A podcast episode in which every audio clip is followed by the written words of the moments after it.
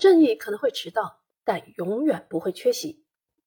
这句话，相信大家都听过很多次了。每当有冤案平反或坏人得到审判，这句话都会出现在公众舆论里。但迟到的正义真的是正义吗？我不确定。今天我要推荐的这本书，通过历史上十五起重要的审判，带你看从古希腊到二十世纪人类追求公平正义的艰难历程。相信读完它，您会有自己的答案。从古希腊的以牙还牙、以眼还眼，到我们如今的法律至上，人类追求公平正义的历程从来都不是容易的。本书记述了十五个影响世界的大审判，这是他们让法律不断趋于规范与完善。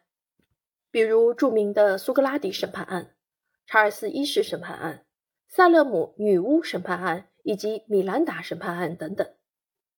其中我印象最深的是苏格拉底审判案。苏格拉底以毒神罪和唆使年轻人堕落罪获得了死刑判决。为什么善良的智者会得此下场呢？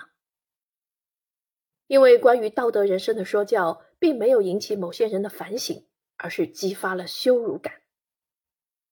苏格拉底还主张应该由道德高尚的人治理国家，而不是依据普通市民杂七杂八的意见。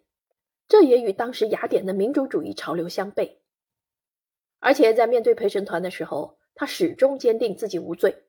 耿直的辩论激怒了陪审团，最终导致了悲剧。除了苏格拉底审判案，发生在美国的塞勒姆猎巫事件与审判也很值得一提。一六九二年，塞勒姆村发生了大规模猎巫事件，不计其数的女人被以女巫嫌疑指控。上百人被羁押、虐待、酷刑逼供，最终三十一人被判有罪，其中十九人被绞死，一人被压死，十七人因严刑拷打而死。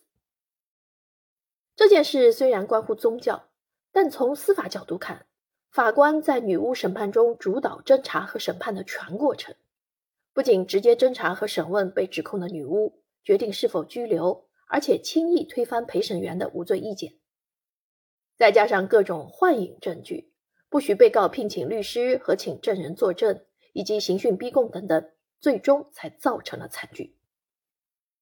通过这起审判，我们应该更加清楚无罪推定、疑罪从无原则的价值所在。此外，书中关于公平正义的审判还有很多，有探讨。迟到的正义是否是正义的？德雷福斯审判，还有你有权保持沉默，但你说的每句话都将成为呈堂证供的出处。米兰达审判，还有将国王以叛国罪处死的查尔斯一世审判。这些精彩而艰难的斗争都在这本《人类正义史》中。没想到啊，在人类历史的长河中，这么多人曾为了我们的公平正义负重前行。作者搜罗了非常全面且丰富的历史资料，将那些唇枪舌剑、刀光剑影的审判场面展现在我们面前，让人看完直呼过瘾。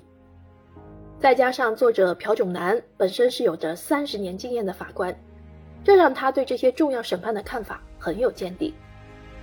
作者还表示，他在日常向韩国民众普及法律知识的过程中，深感国民对法院的不信任。于是他开始寻找整理世界性的审判案例，希望借由历史上人们追寻公平正义的审判故事，让民众理解法治主义，增强对法治的信心。正如作者所说，法院赖以存在的基础不是权力或权威，而是全体国民对法律的信赖。这不禁让我想起了罗翔老师说的那番话：当我们尽心竭力。正义仍然遥遥无期，我们也依然心存盼望。